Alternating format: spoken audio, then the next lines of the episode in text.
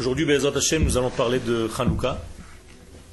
Je ne vais pas vous distribuer de papier, de feuilles, de références, parce que j'ai écrit un cours, mais il est un petit peu long, donc j'ai peur qu'on s'arrête un petit peu au milieu, Todaraba. Donc euh, je préfère développer avec vous. S'il y a des questions, bien entendu, on peut euh, ensemble essayer de développer. D'une manière générale, quand on parle de Chag, en hébreu, la traduction du mot chag ne veut pas dire une fête. Chag veut dire un cercle, un compas. C'est-à-dire, quand on dit par exemple Chag à Hanouka, c'est pas la fête de Hanouka. On a l'habitude de traduire de cette façon-là, mais en hébreu c'est beaucoup plus profond. La notion de Chag vient de la racine du mot Chuga, Chug haaretz, c'est-à-dire le contour. Qu'est-ce que ça veut dire donc Chag Hanouka Ça veut dire que dans le temps, le temps est à une forme de spirale, donc circulaire, et chaque année nous sommes au même point en fait, mais un degré plus haut. Pas comme un cercle fermé, mais comme une spirale. Quel est l'avantage d'une spirale? C'est que c'est aussi un cercle, mais il y a aussi un mouvement rectiligne. Vous avez compris? Ce n'est pas seulement un cercle qui tourne en rond, et chaque année on est au même point, non. Effectivement, on est au même point, mais un petit peu plus loin, un petit peu plus haut. Donc le temps est circulaire, mais en même temps, il avance, il est rectiligne. Quelle est l'importance du temps? C'est que Akadosh Baruch Hu, lorsqu'il a créé le monde, il a créé dans le temps des possibilités spéciales. Chaque temps va proposer à l'homme, à la vie, au monde, une qualité différente. Et donc, selon les temps qui passent, il y a des qualités qui apparaissent dans le monde qui ne sont pas les mêmes. C'est pour ça qu'il y a des mois dans l'année, et chaque mois va offrir son énergie propre. Et dans chaque mois, il y aura une énergie que l'homme intelligent, qui a reçu la sagesse de la Torah, va puiser du mois il va essayer de capter cette énergie qui circule depuis la création du monde. Je veux dire par là que si par exemple un jour dans l'histoire il s'est passé ce qui s'est passé par exemple dans l'histoire de Hanouka, qu'un jour la famille des Hashmonaïm a dominé, a pu combattre l'empire grec, ou si l'empire grec est arrivé à son sommet précisément à cette période du mois de Kislev, c'est pas par hasard, c'est parce que le mois de Kislev offre cette possibilité. Donc, ne tombez pas dans le piège de croire que nous fêtons les fêtes parce qu'un jour il s'est passé un événement. C'est exactement l'inverse. Il s'est passé un jour un événement parce que le temps était propice à ce que cet événement se passe. Je veux dire par là que les sages d'Israël ont compris qu'à la période de Hanouka, et que notamment le 25 du mois de Kislev, il y a une énergie spéciale pour reprendre en main les affaires d'Israël. Ne pas laisser une culture étrangère dominer la culture d'Israël. Et une fois attrapé cette force-là, eh bien on va fixer une fête qui va venir après. Mais en réalité, la fête, donc, la force, existait bien avant, depuis la création du monde. un autre exemple, pour que ce soit un petit peu plus clair, on ne fête pas Pessah parce qu'un jour les Juifs sont sortis d'Égypte, le mois de Nissan, le 15 Nissan. Non. On fête Pessah parce que Moshe Rabbeinu et les hommes d'Israël de cette époque savaient que le meilleur mois pour sortir d'une prison telle que l'Égypte, c'était le mois de Nissan. Et donc ils ont attendu le mois de Nissan, un moment propice, avec toute l'énergie qui se trouve le mois de Nissan, donc l'énergie de se libérer de prison, et ils ont utilisé cette énergie pour créer l'événement. Et à partir de ce moment-là, nous fêtons la fête. Mais en réalité, Abraham, Yitzhak et Yaakov, même avant l'événement même de la sortie d'Égypte, fêtaient déjà Pessah. Alors qu'est-ce qu'ils fêtaient? S'il n'y avait pas encore ni le peuple juif, ni la sortie d'Égypte. Eh bien, exactement ce que je suis en train de vous dire. Abraham comprenait le potentiel qui se trouve à cette époque-là. Donc même s'il n'y avait pas de sortie d'Égypte à Nissan, nous, dans notre force de judaïsme, nous savons qu'on peut sortir chacun de son emprisonnement. Ça veut dire que, par exemple, Bezrat Hashem, lorsque le mois de Nissan va arriver, chacun de vous qui va avoir peut-être un petit problème au niveau d'une décision importante à prendre, et qui ne sait pas la prendre, qui ne sait pas exactement comment avancer, dans quelle direction, eh bien le mois de Nissan va l'aider à sortir de cette prison. Même si c'est une petite prison. Et donc il devra utiliser ce mois pour savoir s'extirper de son emprisonnement actuel. Donc ça sera sa petite sortie d'Égypte. Vous avez compris? Et donc, toute cette petite sortie d'Égypte va s'inscrire dans la grande sortie d'Égypte que Am Israël utilise pendant la période de Pessah. Donc je reviens maintenant au mois de Kislev, c'est exactement la même chose. Ce qui s'est passé en réalité un jour, le mois de Kislev, se passe chaque fois dans l'univers, même avant qu'il s'est passé ce qui s'est passé.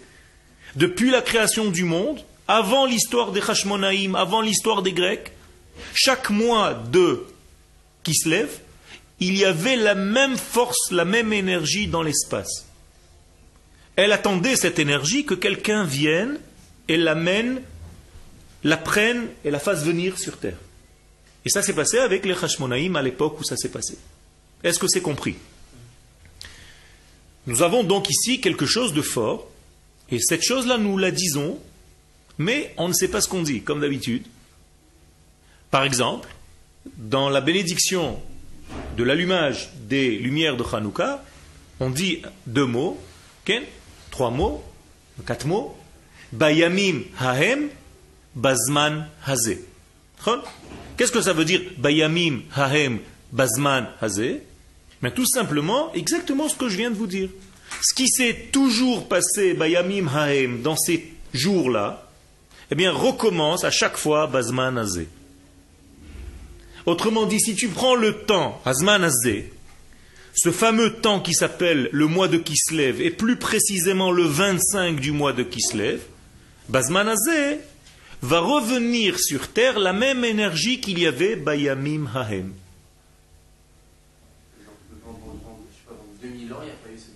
Il y avait la même force, mais on ne l'a pas utilisée. Personne ne l'a amenée, en fait, d'une manière collective en tout cas, au niveau de la terre.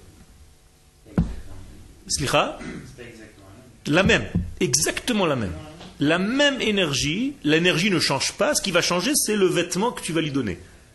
Donc l'événement, ce n'est que le vêtement qui va habiller la même énergie, c'est toujours la même. Donc là, on l'a utilisé pour sortir de cet exil grec. Mais, si toi, individuellement parlant maintenant, tu es devant ta menorah de Hanouka, Qu'est-ce que tu dois faire en réalité? Tu dois utiliser toi aussi individuellement la même énergie pour sortir toi-même de toutes les influences qui sont étrangères à ta culture. Ça veut dire que le temps, c'est comme un véhicule. Exactement. C'est exactement avec ça que j'ai commencé le cours. Le temps n'est qu'un véhicule qui va apporter, qui va te reproposer chaque mois, le même mois, dans une année, une année prochaine, encore une année, la même énergie et à toi de savoir lui donner un nouveau vêtement selon ce que tu as besoin dans cette période-là. Vous avez compris? Le temps n'est pas le même. L'énergie est la même. L'énergie ne change pas. C'est la même énergie. Seulement, ce qui va changer, c'est ce que toi tu vas en faire de cette énergie. Comment tu vas l'habiller? L'énergie qui se trouve dans l'espace, qu'Akadosh Baruch a créé. C'est pas grave. Ce qui apparaît, c'est quelque chose de profond, c'est un point lumineux qui est invariable, immuable, il ne change pas lui. Ce qui va changer, c'est ce que toi tu vas en faire. C'est-à-dire, c'est une valeur absolue, et à, toi de mettre le signe plus ou moins. On va dire que Hanouka, c'est 10. À toi de savoir si tu mets un plus 10 ou un moins 10. Mais c'est toujours 10, c'est la même force. D'accord? Donc, aujourd'hui, Hanouka va te proposer la même puissance, mais à toi d'utiliser cette force-là dans les événements actuels.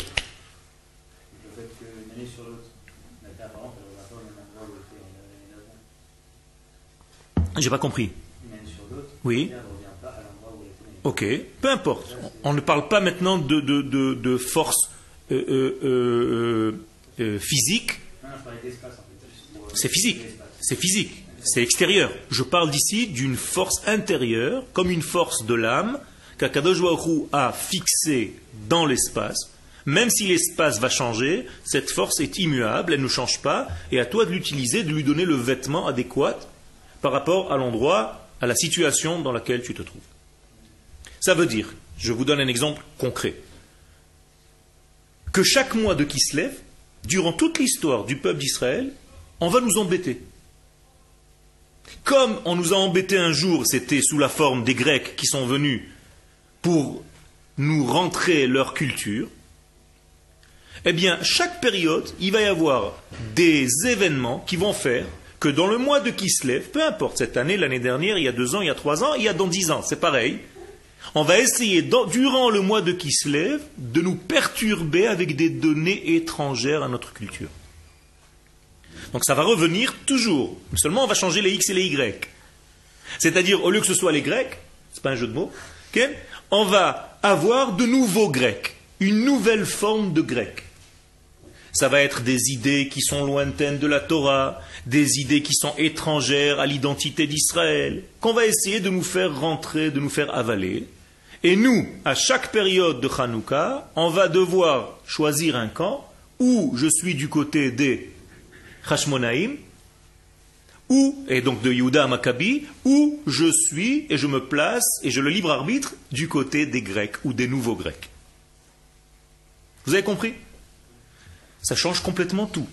On n'est plus dans une fête où on fête un événement qui s'est passé il y a quelques milliers d'années, mais on est bel et bien dans un mouvement présent, avec une énergie concrète, avec une capacité à réutiliser cette énergie dans les événements actuels des choses.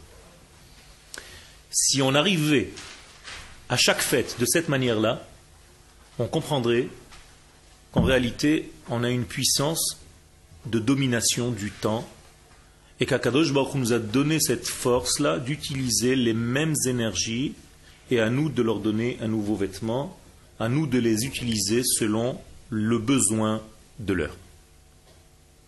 Chaque fête, c'est la même chose. Un autre exemple, pour que les choses soient claires, et on passera à autre chose. Purim, Purim, qu'est-ce qui se passe? Eh bien, la même énergie de Amalek va se présenter dans le monde.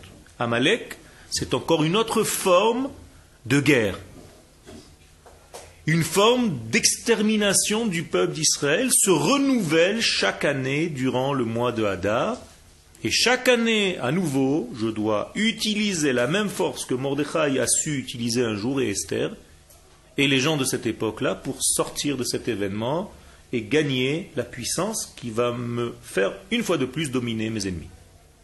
Mais si je viens à Purim sans savoir l'énergie intérieure de Purim, et que ce qui reste de Purim, c'est malheureusement que des déguisements et une petite fête extérieure, superficielle, j'ai raté la fête. Vous comprenez?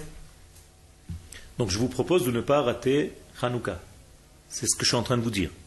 N'arrivez pas à Hanouka juste en allumant une veilleuse et en chantant quelques chansons de Hanouka et c'est fini. Non, comprenez, parlez, discutez, développez le sens profond de cette fête pendant que la lumière est allumée. Parlez entre vous. Qu'est-ce qu'on est en train de faire? Pourquoi j'allume cette lumière? Quel est le sens de ce que je suis en train de faire? Si c'est juste pour me rappeler une fête, j'ai qu'à m'accrocher un petit pins ou à l'entrée de la porte, je marque euh, Ken Happy Hanukkah, Ou je m'allume un petit arbre, un sapin avec des petites lumières. C'est pas ça, Shalom. Vous comprenez qu'il s'agit là d'autre chose, d'une énergie vivante qui est là, qui est présente dans le monde et qui a commencé déjà depuis Rosh Chodesh Kislev et qui va continuer et qui va même empiéter sur Tevet, puisque la fin de Hanouka, c'est déjà un pied dans le mois d'après. Vous comprenez donc qu'il y a ici une énergie qu'il ne faut pas rater, qu'il faut utiliser. Et donc, Akadosh Baruch nous a construit le temps d'une manière circulaire, mais en même temps rectiligne, donc une spirale qui va avancer et qui va nous donner l'information du temps. Il y avait par exemple une tribu d'Israël, une tribu d'Israël qui savait faire ce que je suis en train de vous dire et qui donnait l'information aux autres. C'était la tribu de Issachar. Comme il est écrit, Bina. Les enfants d'Issachar, parmi eux, il y avait des sages qui savaient comment utiliser l'énergie du temps? Yodre Bina, ils avaient un discernement, Le'itim, pour les moments, pour les instants de la vie. D'accord? Donc, qu'est-ce qui se passe à Hanouka? Maintenant que nous avons compris la base, nous devons donc nous poser la question. Alors, qu'est-ce qui se passe à Hanouka? Donc, j'ai déjà donné une petite réponse.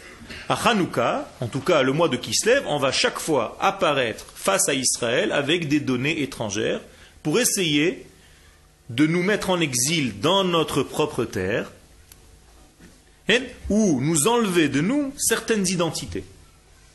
Donc à chaque fois, et vous pouvez remonter le temps et regarder dans l'histoire ce qui s'est passé l'année dernière, il y a deux ans, le mois de Kislev, rappelez-vous qu'on est sorti en guerre l'année dernière, durant le mois de Kislev, c'était Oferet Yetsuka, la fameuse guerre qui s'appelle d'ailleurs d'un nom de Hanouka.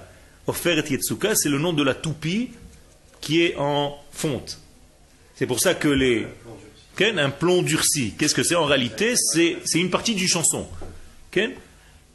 ma maman m'a donné un cadeau à Hanouka, comme ça dit la chanson, une toupie en plomb durci. Donc, les soldats d'Israël ont choisi un nom comme par prophétie, en utilisant un terme qui est en relation avec Hanouka. Et donc, il va falloir que j'utilise ce plomb durci, qui me servait de toupie, pour me dégager, pour me sortir de cet étouffement, de cette attaque de toutes ces forces qui essayent de m'exterminer sur ma terre. Encore une fois, c'est ça l'exil de Grèce. Nous sommes sur notre terre et il y a un élément étranger qui, d'une manière très très très maligne, va essayer de rentrer, de pénétrer dans notre culture, nous changer les esprits. Alors, nous devons savoir, d'une manière générale, et maintenant j'élargis un petit peu le, sujet, que le mois de Kislev va nous permettre de combattre ce qui cache par ce qui est la lumière divine. J'explique. Chaque fête va en réalité représenter une autre forme de combat. J'ai bien dit une autre forme de combat. Ça veut dire que chaque fête va avoir avec elle ce qu'on appelle dans le langage des sages une clipa, une écorce. Tout à l'heure, je vous ai cité par exemple Purim. Purim, c'est la fête, vient avec son écorce, avec la force qui va être contre Israël, qui va s'appeler Amalek. Pesach, c'est une autre fête, va venir avec sa force négative qui s'appelle Mitzrayim. Hanouka va venir avec sa force aussi négative qui s'appelle Yavan, la Grèce. Quelle est cette force négative? Qu'est-ce qu'elle veut? En réalité, c'est le peuple d'Israël qui avance dans l'histoire pour faire descendre la lumière de Dieu sur terre. Et dans ce cheminement de faire descendre la lumière de Dieu sur terre, il y a des obstacles. Différentes formes d'obstacles. Comment on va appeler ces obstacles? Tous les exils que l'histoire du peuple Israël aura connus durant son histoire. Donc il y a l'exil de Babylone, il y a l'exil de Perse et de Mède. Il y a l'exil de la Grèce. Et concernant l'exil de la Grèce, que disent les sages? Mais ils comparent l'exil de la Grèce à, aux ténèbres. On prend le verset de Bereshit, Vehaaretz haïta tou vavou vechoshech al Vous vous rappelez du verset? Eh bien, je viens de citer quatre formes d'exil. C'est ce que les sages nous disent. Ils ont pris les quatre notions, Tohu, et ils vont dire que Tohu représente l'exil de Babylone. Vavohu, c'est l'exil de Perse et de Mède.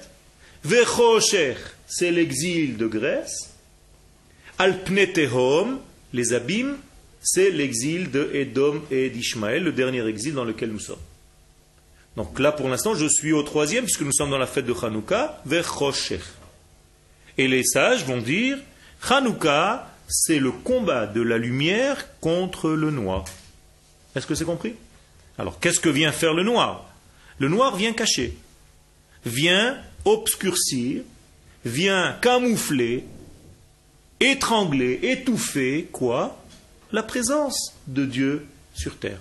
En tout cas, le lien de cette présence divine avec Israël, cette écorce grecque, va essayer de camoufler, de cacher, donc de donner quelque chose de très puissant pour cacher cette lumière. Ténèbres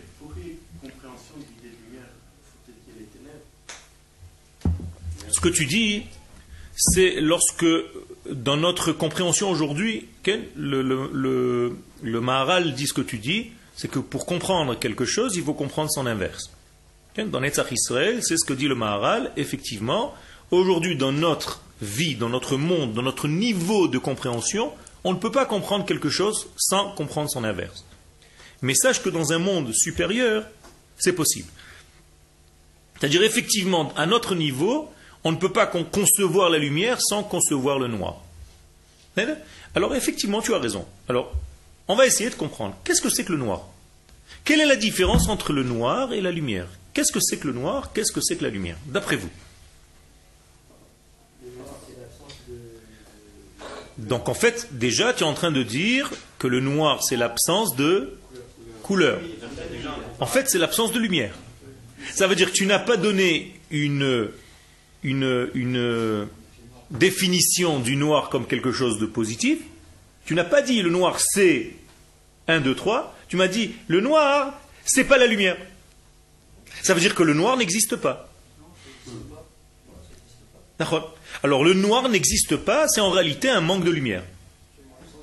D'accord? Une absence de lumière. Mais, mais, c'est encore une fois, je reviens à ce que j'ai dit tout à l'heure, ça c'est à notre niveau. Il y a un niveau où le noir a été créé. Yotzer o ou Il y a une création du noir. Par exemple, le noir de la sortie d'Égypte, de la plaie des ténèbres, c'est pas seulement une absence de lumière, c'est l'inverse c'est une trop forte lumière. Vous comprenez? Quand une lumière est trop puissante, qu'est-ce qu'elle fait à l'homme? Elle l'aveugle. Donc il ne voit plus rien. Donc il y a différentes notions de noir. En tout cas, je vais garder ce que vous avez dit. À notre niveau, le noir, c'est une absence de lumière. Et alors Qu'est-ce qui se passe dans le noir que je n'ai pas dans la lumière ou inversement? Qu'est-ce que la lumière me permet que le noir ne me permet pas? Eh bien, les sages nous disent, vous avez une réponse? La vie. Ok. Le Rav Kook va donner une définition extraordinaire et il va dire qu'en réalité, le noir, c'est la séparation des éléments. Pourquoi le Rav Kook dit, donne cette définition? Eh bien, la chose est très simple. Imaginez-vous maintenant que je vous enferme dans une pièce complètement noire. On ne voit rien. Quelle est votre définition des choses? Vous ne pouvez plus voir un ensemble. Vous allez juste toucher et appréhender un élément séparé du tout. Par exemple, je vais vous donner un stylo à attraper en main. Vous allez tenir le stylo en main mais vous êtes dans le noir complet, vous n'allez plus voir le stylo par rapport à l'ensemble. Vous allez voir le stylo comme un élément à part entière. Il est séparé de tout le reste. Lorsque j'ai de la lumière, regardez, je peux parler du verre, mais je peux parler de la table sur laquelle le verre est posé. Et je peux parler du parterre qui contient, qui supporte la table, et je peux parler de cette pièce, et je peux parler de ce que je vois dehors, c'est-à-dire Jérusalem, et je peux parler en fait de toute la planète qui contient tout ce petit verre de café. Quelle est la différence Lorsque je suis dans la notion de lumière, je, regarde les choses en regardant le tout, alors que quand je suis dans le noir, je ne peux que toucher l'élément précis qui est dans ma main. À quoi ça nous fait avancer ce que je viens de donner? C'est une définition qui est très importante, mais d'après vous, à quoi ça fait référence? Ça veut dire que nous sommes ici, lorsque nous sommes dans le noir, nous voyons les choses de la vie comme étant séparées les unes des autres. Exactement. C'est pour ça que l'exil est comparé à la nuit, au noir, au rocher. Pourquoi? Parce qu'en réalité, les éléments sont séparés. Il n'y a pas de notion de tout. On va prendre l'exemple du juif. Un juif en exil est un juif maximum communautaire. C'est-à-dire que le seul élément où il voit un petit peu de monde, c'est à la synagogue. Mais en réalité, il est toujours dans le détail. Il n'arrive pas à voir la notion de peuple. Il n'a pas les problèmes d'un peuple, il a des problèmes personnels, individuels. Ça veut dire qu'il est en réalité dans le noir qui permet de voir le détail, c'est tout. Donc, plus tu t'éloignes du centre, plus tu es dans les détails. Plus tu t'approches du centre, plus tu vois le tout qui fait tourner tous les détails. On va prendre l'exemple d'une roue avec le centre de la roue. Est-ce que le centre de la roue est en mouvement? Oui ou non? Non. Le centre de la roue ne bouge pas, c'est un point qui ne bouge pas. Alors que quand tu t'éloignes, ne serait-ce qu'un millimètre de ce centre, tu commences à avoir un petit mouvement. Et quand tu t'éloignes aux extrémités de la roue, tu vas avoir un grand mouvement. Ça veut dire que tu as l'impression de grand bouger, de bouger beaucoup, mais en réalité, c'est le petit centre qui ne bouge pas qui fait tout bouger. Ça veut dire quoi? Tout simplement que le détail va prendre l'essence de notre vie lorsque nous sommes dans le noir, alors que lorsque nous sommes dans la lumière, nous voyons un ensemble, nous voyons un puzzle tout entier, une image tout entière, une histoire tout entière, le passé, le présent et le futur devant nos yeux, alors que lorsque tu es dans le noir, tu ne vois que le détail qui maintenant a flotté devant tes yeux. Et donc, la grande différence, c'est que tu vas séparer les événements. Tu n'auras plus de lien entre cause et effet dans ta vie, dans le noir. Dans le noir, tu ne sais plus les choses qui ont causé ce que tu as maintenant, et tu ne sais plus que ce que tu fais maintenant, ça va causer demain ce que tu es en train de faire. Tu ne vois rien. Il n'y a pas de cause à effet. Car chaque élément, encore une fois, est séparé de l'autre. Tout est séparé. Regardez la définition intelligente du Rav Kook. Extraordinaire. D'ailleurs, il utilise un terme du Zohar, Alma de Piruda. Le monde de la séparation. C'est ça le noir. Chaque élément, a l'impression qu'il existe par lui-même. Aucun rapport avec le reste. Alors que dans la notion de lumière, tu en réalité, tu ne peux rien séparer l'un de l'autre, tout est uni. Tu ne peux pas prendre ce verre et dire ce verre il est tout seul, non. Il a la matière qui est posée sur une autre matière, il est collé, il est là, je peux le toucher. Tout est autour de ce verre et ce verre est peut-être au centre de tout. Et donc il y a un lien entre tous les éléments et tu vois un point commun, tu vois les relations de cause à effet et au niveau de l'espace, mais encore une nouveauté au niveau du temps. Est-ce que cette notion, ça concerne tout le monde? Est-ce que ça concerne aussi bien les, juifs que les Oui, Bevadai. Le seul, la seule différence, mais on ne va pas rentrer maintenant parce que ce n'est pas le sujet du cours, c'est que la notion chez Israël de, du klal, ce n'est pas un ensemble de détails. D'accord? Alors qu'ailleurs, c'est un ensemble de détails. Nous nous parlons d'un tout qui est beaucoup plus grand que la somme de ces détails. Comprenez la, loi mathématique qui dit que l'ensemble est beaucoup plus grand que l'ensemble de tous ces détails qui le forment. Car en, réalité, il est beaucoup plus. Un, un petit exemple humain, l'homme est plus grand que tous les membres de son corps. Vous êtes d'accord ou pas c'est pas parce que j'ai rassemblé plein d'éléments, un bras, une oreille, un œil, et que j'ai formé un homme, que j'ai formé un homme. L'homme, ce que représente l'homme, c'est beaucoup plus grand que tout ça. Ça, c'est la différence entre la notion grecque et la notion israélienne. Si les sages nous disent que la Grèce, ce qu'elle a apporté dans son événement, c'est le noir, Vechosher, Zoyavan, disent les sages dans le Midrash. Pourquoi le noir a été comparé à la Grèce alors que la Grèce a apporté des lumières dans le monde? Elle a apporté une intelligence, elle a apporté l'esthétique, elle a apporté la, philosophie, elle a apporté la science, elle a apporté jusqu'à aujourd'hui beaucoup de choses sont suite à cette influence grecque. Alors pourquoi tu parles de noir Pourquoi les sages nous parlent de noir D'après la définition que je viens de vous dire, les choses sont claires. même si elles sont dans le noir. Qu'est-ce que ça veut dire? Ça veut dire tout simplement que tout ce que la Grèce a offert au monde, c'est important. On ne néglige pas. Mais c'est encore dans la force superficielle, extérieure. Et si tu oublies le sens intérieur de la chose, là tu es tombé dans le piège. Alors je vais résumer.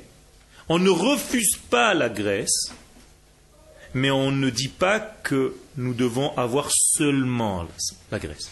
La Grèce va donner la superficialité des choses, l'extériorité des choses, on en a besoin, mais Israël ne doit jamais oublier qu'il a aussi l'intériorité des choses, le sens profond des choses, l'âme des choses, pas seulement leur corps.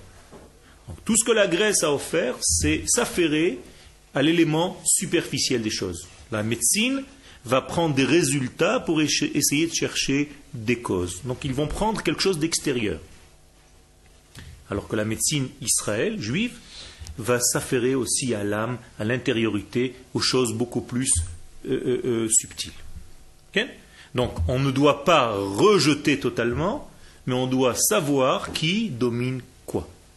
Quels sont les degrés, l'échelle de valeur des choses? Donc on accepte les degrés de la Grèce, on sait qu'il y a de la beauté, même selon la halakha, un Sefer Torah qui est écrit en grec, que tu sors du Echal, tu as le droit de faire la bracha et de lire dedans. Mais on ne dit pas que c'est encore une branche de la culture helléniste. Non. Israël, c'est l'intériorité du monde, et la beauté grecque, c'est une beauté superficielle extérieure. On en a besoin, mais ce n'est pas l'essentiel. Est-ce que les choses sont claires? Moralité, qu'est-ce que je dois faire devant mes veilleuses de Hanouka, devant mes bougies de Hanouka? À quoi je dois penser? Mais tout simplement à faire le tri dans ma vie entre les choses qui sont superficielles dans ma vie et les choses qui sont essentielles dans ma vie. C'est ça l'importance de Hanouka. Je dois mettre une échelle de valeur dans tout ce que je fais. Un petit exemple, vous allez vous mettre devant les lumières, vous allez vous poser la question, quel est le but de ma vie? Qu'est-ce que je vais faire l'année prochaine? Est-ce que je vais m'affairer à l'essence même des choses ou est-ce que je suis attiré, honnêtement, par la partie superficielle des choses, par le monde de la nuit? Est-ce que le monde de la nuit m'attire plus que le monde de la lumière? Posez-vous la question et soyez honnête avec vous-même, et vous allez voir qu'il faut mettre les choses selon les vraies valeurs, c'est-à-dire selon la valeur qu'Israël donne. On ne va pas vous laisser dans l'espace, Israël donne la réponse. Bien entendu, la valeur du jour, donc de la vie, de l'intériorité, est prioritaire par rapport à la valeur superficielle de la nuit. Encore une fois, je ne rejette pas la nuit, mais je sais qui domine. Car dans notre vie, nous devons associer le jour et la nuit. Est-ce que vous avez un jour qui représente cette association du jour et de la nuit, par définition, par excellence Le Shabbat. C'est pour ça qu'à Motza et Shabbat dans la Havdalah, quelle est la bracha? Hamavdil ben Kodesh le Chol, ben Or le Choshech. Comment vous traduisez Hamavdil ben Or le Choshech? Celui qui fait la séparation? Non. Je n'ai pas dit Amafrid. Qui différencie. Pas pareil. On n'a pas le droit de séparer le jour de la nuit, ni le Shabbat du Chol. Attention, ça c'est une notion qui n'est pas Israël. Donc ne traduisez jamais celui qui sépare, mais celui qui différencie. Je sais qu'il y a une différence, c'est tout. Je n'ai pas besoin de séparer, mais je sais mettre les choses selon leur vraie valeur, à leur vraie place. Les choses sont claires? On ne sépare pas les éléments, on les met selon leur degré d'importance. Et dans notre vie, c'est très important. C'est pour ça que l'acte essentiel de Hanouka, c'est quoi? L'allumage. Qu'est-ce que je fais à Hanouka? Physiquement, réellement, je vais apporter une lumière d'un monde qui est de l'au-delà et l'amener dans le bas de ma vie.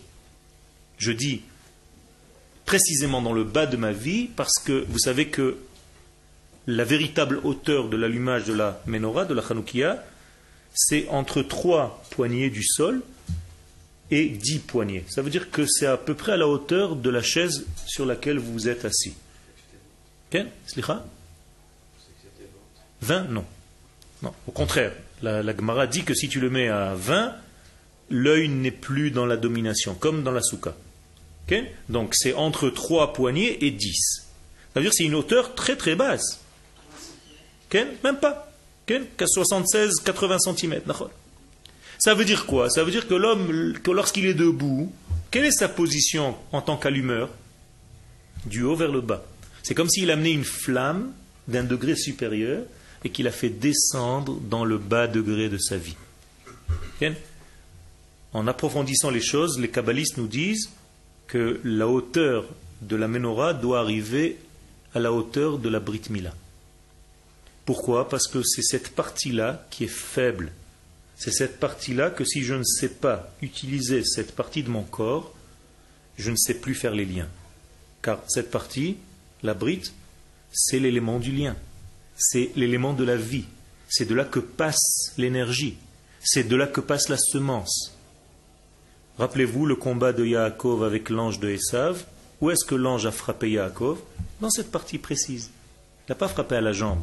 La Torah juste ne voulait pas parler un langage qui n'était pas correcte, mais elle voulait dire, la Torah, que l'ange a frappé Yaakov à cette partie-là. Pourquoi faire? Pour empêcher Yaakov d'avoir une descendance. Pour empêcher Yaakov de traduire les idées qu'il avait et de les amener en acte. Est-ce que vous avez compris? C'est-à-dire que le véritable terrorisme de cet ange de Esav qui nous poursuit en fait, dans cette ténèbre, rappelez-vous, c'était un combat de nuit, la même chose. Vaïvater Yaakov levado, avec ish imo ad alot dit le texte. Yaakov est resté seul et il a combattu. Car s'il est resté seul, pourquoi d'où est, sorti l'ange? Donc il n'était pas tellement seul. Ou alors il était seul. Avec qui il était seul? Avec lui-même. Vaïe avec ish imo c'est un combat, je vous traduis textuellement, un homme s'est battu avec lui-même. C'est-à-dire que nous nous battons avec nous-mêmes. À l'intérieur de nous, nous avons des informations qui essayent de nous faire tomber. Et nous devons nous battre, combattre avec ces éléments étrangers à l'intérieur qui essayent de nous faire tomber. Ces éléments frappent très souvent dans la partie que je viens d'indiquer, c'est-à-dire pour empêcher l'homme d'avancer dans sa vie et effectivement, cette partie est tellement importante que l'homme qui ne sait pas garder cette partie-là de son corps, dans tous les sens du terme, c'est comme si il crée une coupure entre ce qu'il va pouvoir faire dans sa vie et ce qu'il va faire vraiment. C'est-à-dire que les gens qui ne réussissent pas à avancer dans leur vie, c'est parce que cet élément est perturbé. Il faut donc corriger ce passage-là on lui donne même un nom, il s'appelle Yosef. Yosef Hatzadik. Donc je vais vous donner une petite allusion. Ne jetez jamais votre Yosef dans un puits. Car si vous le jetez dans un puits, le puits est effectivement sans eau, mais il y a là-bas des serpents et des scorpions. Donc ça veut dire que regardez comment je suis sorti du texte simple de la Torah et je vous ai traduit en réalité l'acte de vendre son Yosef. Et c'est en réalité tout le secret de Hanouka. Je reviens à l'allumage. Au contraire, il faut que j'allume ce degré-là. Il faut que je lui donne vie. Donc je vais apporter une flamme supérieure qui vient du divin et je vais l'amener jusqu'à ce niveau-là pour allumer, pour donner un éclairage divin à ce niveau de mon corps. Est-ce que les choses sont claires ou est-ce que je dois les préciser un petit peu plus?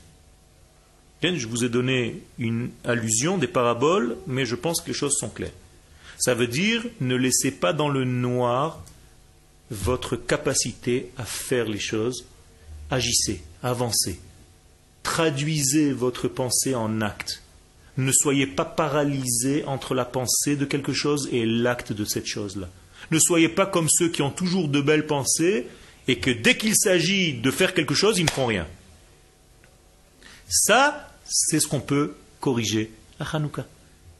En faisant quoi? En faisant cet acte, ce geste, ce mouvement d'amener une lumière du haut vers le bas. Donc je dois penser. En même temps que je fais ce geste d'allumer, je dois apporter avec moi du divin et le faire descendre dans ma vie jusqu'au degré les plus bas. J'allais vous dire quelque chose. En réalité, si je pouvais m'allumer moi-même, c'est ce que j'aurais fait. Vous comprenez qu'on allume une Hanoukia soi-disant extérieure à nous, mais en réalité, elle fait référence à ce que je dois allumer chez moi. Je dois apporter de la lumière dans ma vie. Je dois apporter de la lumière dans mes parties basses, dans mes parties animales, dans mes parties euh, qui m'attirent vers les choses de, la vie de la nuit. Paris by night. Et là, on parle de Jérusalem by day. C'est la lumière de Yerushalayim qui doit dominer toute cette partie du nombril vers le bas. Ça, c'est l'acte de l'allumage. Et c'est pour ça qu'une fois que tu as allumé, même si ça s'est éteint, c'est pas grave. C'est pour ça que dans la halacha, kavta enzakukla. Si la lumière de Hanouka s'est éteinte, toi tu as fait tout ce que tu devais faire pour l'allumer. Si elle s'est éteinte, elle s'est éteinte, c'est pas grave. C'est pas, pas la peine de la, rallumer. Tu as déjà fait ton travail. C'est l'essentiel du travail, tu l'as déjà fait. Tu as déjà éclairé cette partie-là. Un petit détail important, cette partie du corps inférieur que l'ange de Yaakov, l'ange de Esav voulait frapper Yaakov, a causé à Yaakov d'être boiteux. Vous vous rappelez? Hein, le, le, nerf sciatique. Comment ça s'appelle ce nerf sciatique en hébreu? Guide. Quelle est la traduction de ce mot? Ne me dites pas nerf sciatique. Nerf sciatique, c'est des, traductions de, livres. Qu'est-ce que c'est nerf sciatique? La véritable traduction de guide, hannaché. Vous entendez? Guide, c'est le tendon hannaché des femmes. Ou hannaché milachon neshia de l'oubli. Je traduis. Faites attention de ne pas manger ce membre-là ce tendon-là chez l'animal, car c'est le tendon qui vous attire vers les femmes, et c'est le tendon qui va faire oublier en fait votre culture et votre identité Israël. Protégez-vous de ne pas consommer ce genre de consommation, car vous allez tomber dans un piège qui va être difficile après de sortir de ce piège. C'est ce que l'événement vient nous raconter. Car Yaakov a fait déjà passer ses femmes et ses enfants.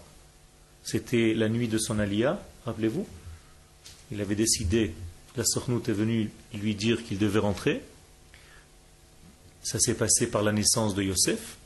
Yosef est en valeur numérique 156, exactement la même valeur numérique que Sion, c'est-à-dire que quand le sionisme est né, Yaakov rentre à la maison. Quand Sion est né, Yosef, Yaakov décide de rentrer à la maison. Et lorsqu'il rentre à la maison, bien entendu, il y a toutes les attaques qui vont commencer. Car lorsque tu veux faire ton alia et que tu veux vivre sur cette terre, tu vas avoir des gens, même qui sont très proches de toi, qui vont essayer de te casser les pieds, c'est le cas de le dire, au niveau de tes jambes, pour te paralyser, pour te dire rentre à la maison.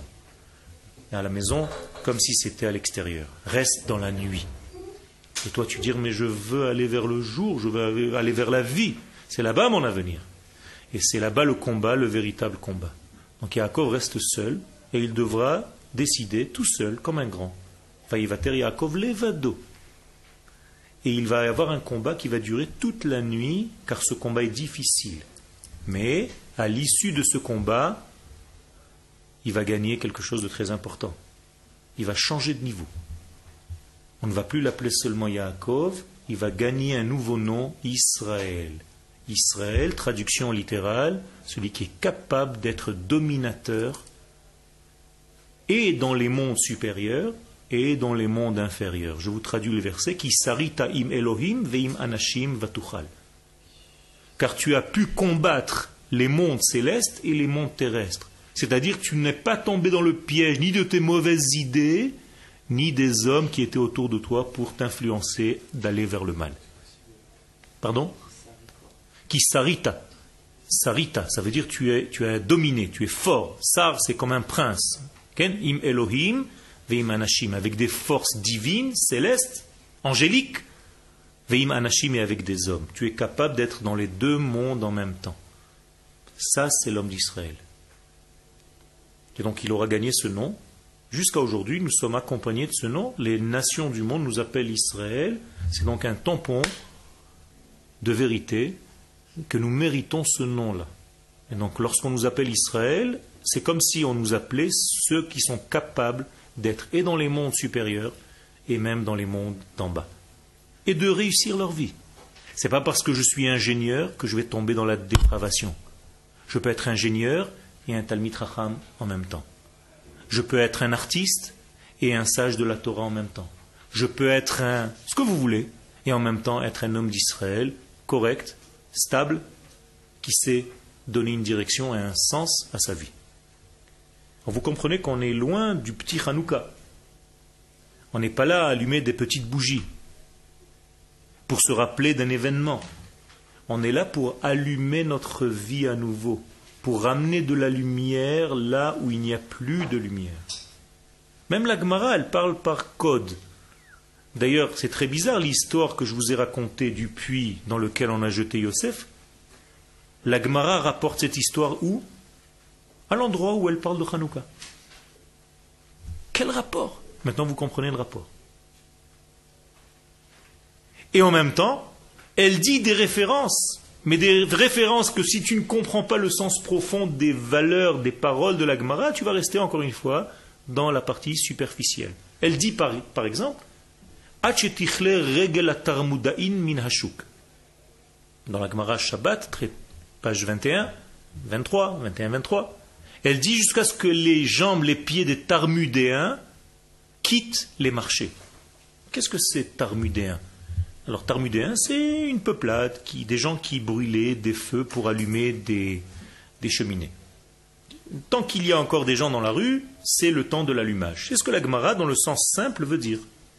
Mais dans le sens un petit peu plus secret, Tarmoudéen, nous disent les sages, inverse les mots, tu, tu pourras excusez-moi, composer un nouveau nom. Mordim, Mored. Mored veut dire rebelle.